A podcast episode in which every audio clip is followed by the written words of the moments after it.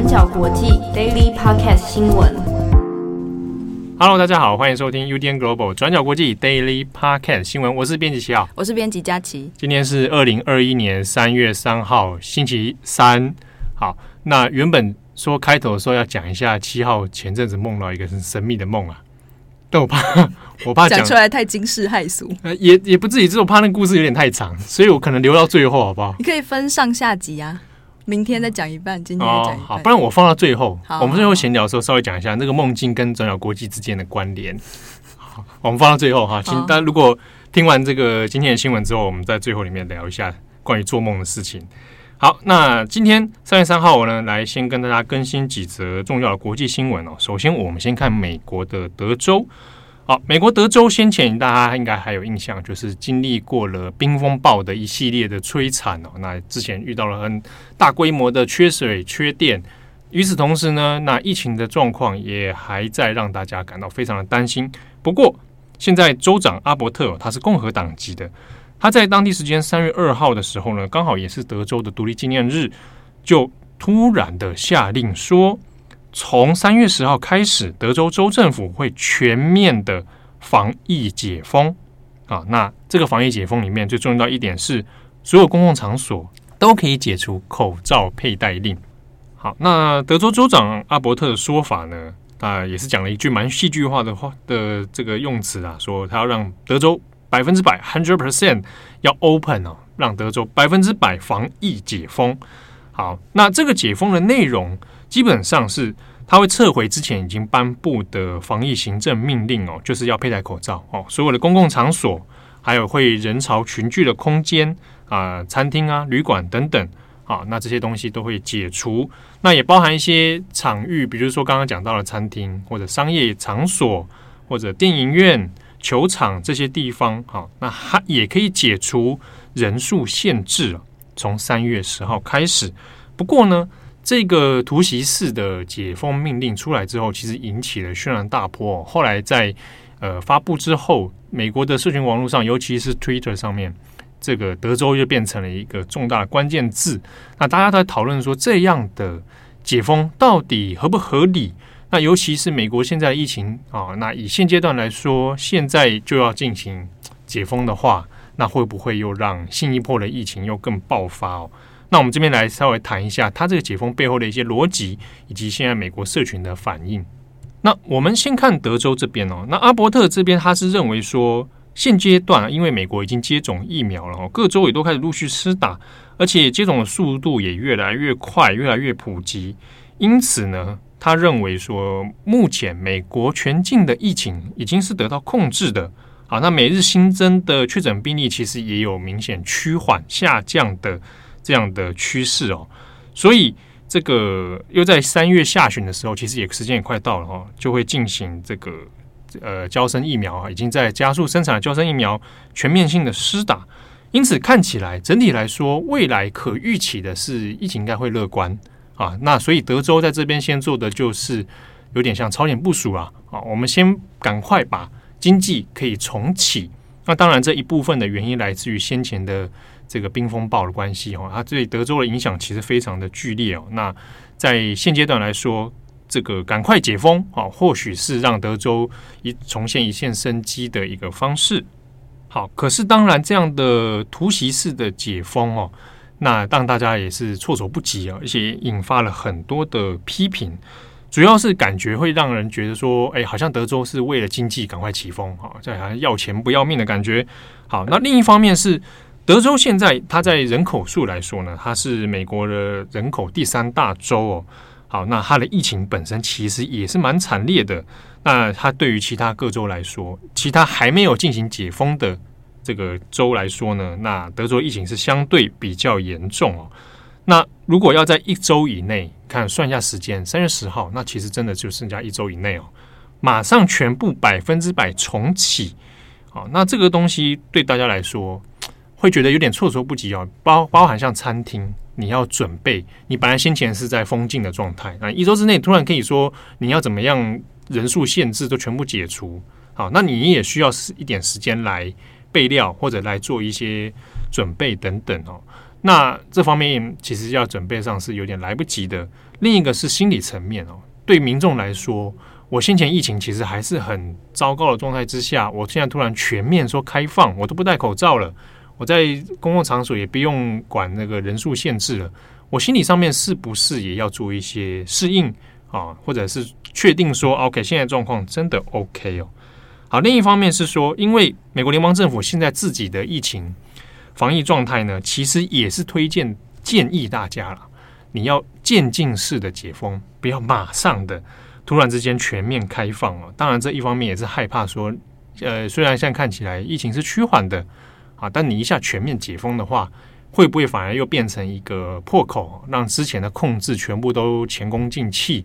那变成啊，美国又要变成下一波的疫情燃烧，所以。CDC 方面，它其实建议是你最好还是用渐进式的哦，不要一下子像德州这样子全面的开放。不过呢，虽然州长阿伯特这样说了哈，那也是用州长的方式哈，州长的职位来做这样的政策。不过底下德州里面还有其他各城市，其实未必都跟州长是同调的。比如说休斯顿啊，休斯顿之前也是冰风暴相当严重的一个城市哦。他的市长就跟州长是不同调，唱反调，觉得说现在做这样的全面解禁太过冒险了，好，那这个有点把人命啊不放在眼里的感觉哦，那所以现在内部也是在吵啊，那或许休斯顿这边像自己就讲说，可能他们会以自己各城市再推出别的防疫政策，那未必都会全面跟进这个德州的百分之百封疫防疫解禁哦。下一则我们要来看到的是关于阿富汗的女性记者遭到枪杀的消息。在三月二号的时候，在阿富汗东部的贾拉拉巴德市，当地一家民营电视台有三位在当地工作的女性记者和女性主播，他们遭到不明人士的枪击，三位都当场死亡。受害者分别是二十五岁的穆萨、二十岁的萨迪亚，还有二十岁的沙奈兹。这三名女性，她们在二日下班的时候从电视台走出来，就在热闹的市中心遭到枪杀。凶手是当场逃逸的。那目前仍然没有查出来是谁或者是哪一个组织进行这一次的犯案。这三名女性都是在该电视台负责报道外国节目，或者是帮这些外国节目录制旁白的工作。另外呢，在当日的现场也有第四名女性受伤，不过紧急送医之后，目前没有生命危险。那这起枪杀女性新闻工作者的事件，也不是最近在阿富汗发生的唯一一个事件，因为呢，就在去年的十二月十号，也发生过在同一个电视台，另外也有一名二十六岁的阿富汗女主播马拉拉梅万德和她的司机，也都突然在路上遭到枪杀。那在当时是由伊斯兰国出面承认犯下罪行。不过呢，目前这一起枪杀三位女性新闻工作者的事件，到现在还没有人承认。阿富汗的总统他也在昨天发表了声明，表示说对这一起的袭击事件谴责。不过，为什么会有这么多女性的新闻工作者在近期都遭到攻击呢？事实上，阿富汗的独立人权委员会主席阿克巴尔，他就在一份声明中指出，在阿富汗，女性的新闻工作者时常被当成保守派攻击的主要目标。因为从二零零一年美国入侵阿富汗之后，塔利班组织或者是伊斯兰的保守主义者，他们开始主张应该要禁止阿富汗的女性工作就业。不过呢，当阿富汗的媒体和新闻台里面依然还是有女性工作者存在，包括说女性的记者和女性的主播等等，不断的在电视还有广播中出现，反而鼓励了新一代的阿富汗人，尤其是女性，鼓励他们继续从事自己想要的工作。可是呢，也因为这样，这些女性的新闻工作者反而常常成为了保守主义者攻击的主要对象。根据《纽约时报》报道，从二零一八年到现在，已经有三十多位阿富汗的媒体工作者和新闻记者遭到蓄意谋杀。除了塔利班组织以外，近年来潜藏在阿富汗东部山区的还有伊斯兰国的分支。那也在最近这几年，开始在城市地区谋划大规模的屠杀行动。包括去年十一月的喀布尔大学屠杀，还有去年十二月的主播攻击事件等等，因此目前也不排除可能是由伊斯兰国所进行的犯罪。那详细的情况也要等当地警方继续进行调查。好的，那下一则我们来更新一下缅甸哦。缅甸我们先前有讲到说，东协啊，包含像新加坡啊，已经陆续的有一些对外的声明哦。那最近一个新的动作比较有意思的，这样大家来看一下，是新加坡的李显龙啊，李显龙首次对外谈到缅甸的情势哦。那他接受的 BBC 的专访，他说呢，呃，对于缅甸军政府的军事政变，他认为是一个巨大的。悲剧性的倒退啊，那这个嗯，作为一个指标性来说，李显龙的谈话是是可以去继续观察的哦。那李显龙同时还讲说，他同时他呼吁军政府啊，缅甸军政府赶快释放翁山苏姬，然后来进行和谈。那当然，未来就是继续朝着和平的道路来前进哦。同时，李显龙还有特别讲说，军政府先前呢有针对示威民众。这些手无寸铁的示威者使用不当的武力，这一点是不能接受的啊！同时，军政府还使用断网这样的这种手段哦，那这样的手段其实还是会让缅甸的各种消息呢，透过网络传播出去，因此，缅甸人民迟早会知道政府应该站在哪一方。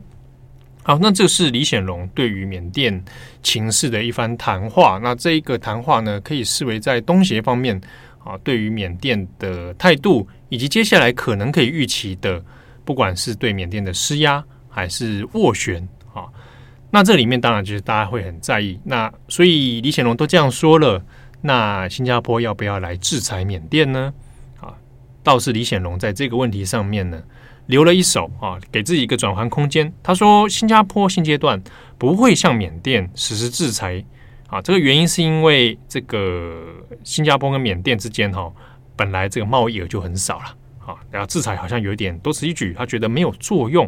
新加坡如果要去制裁缅甸，在实质上面感觉是没有什么太大的帮助的。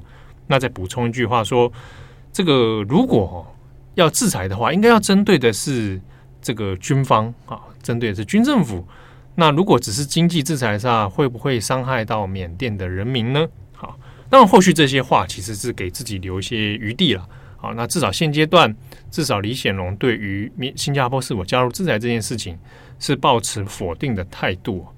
好，那缅甸的状况呢？那在国际的舆论场上面，其实还有另外一桩事情，就是在联合国。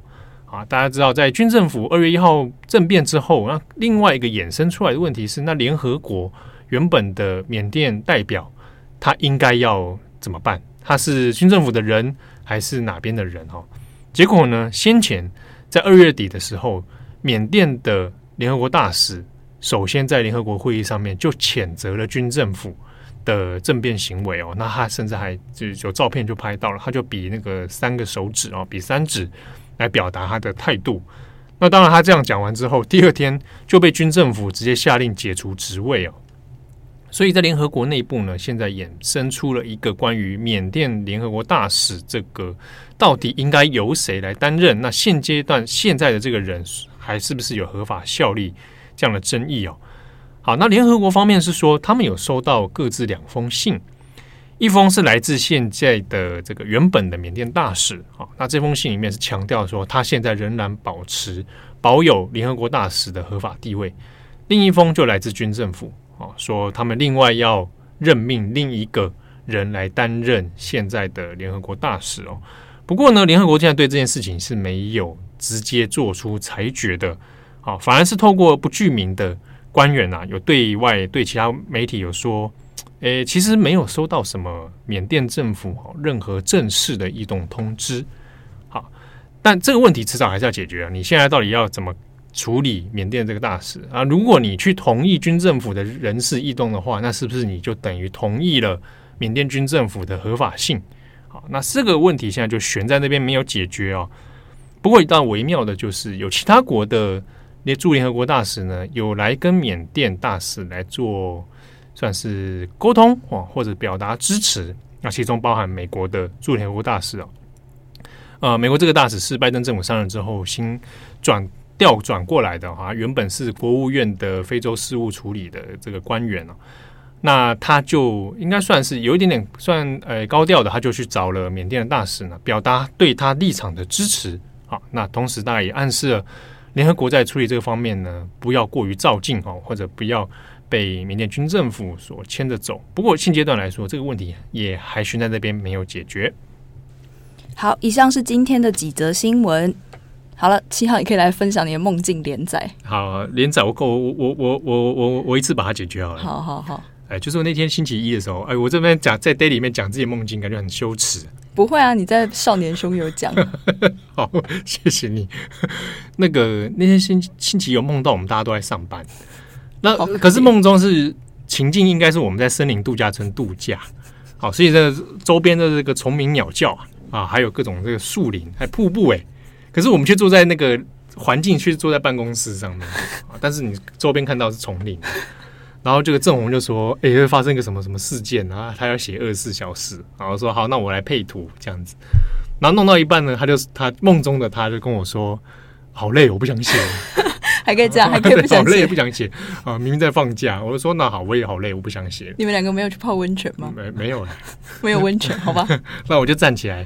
跑去跟坐在我右手边的佳琪说：“佳琪，我们今天二次就不做了哦。”我很失望吗？没有，你很开心这样子 啊，你很失望是吧？你真实的你是失望的，不会啦。对，那讲完这个东西没多久呢，这个度假村就发生了一些事故，就发现有忍者龟啊，什么东西？Ninja Turtles 四只忍者龟，四只哦，啊，他们就四只嘛。嗯，对，米开朗基罗，对对对对，多纳泰罗他们四个人，四只龟就。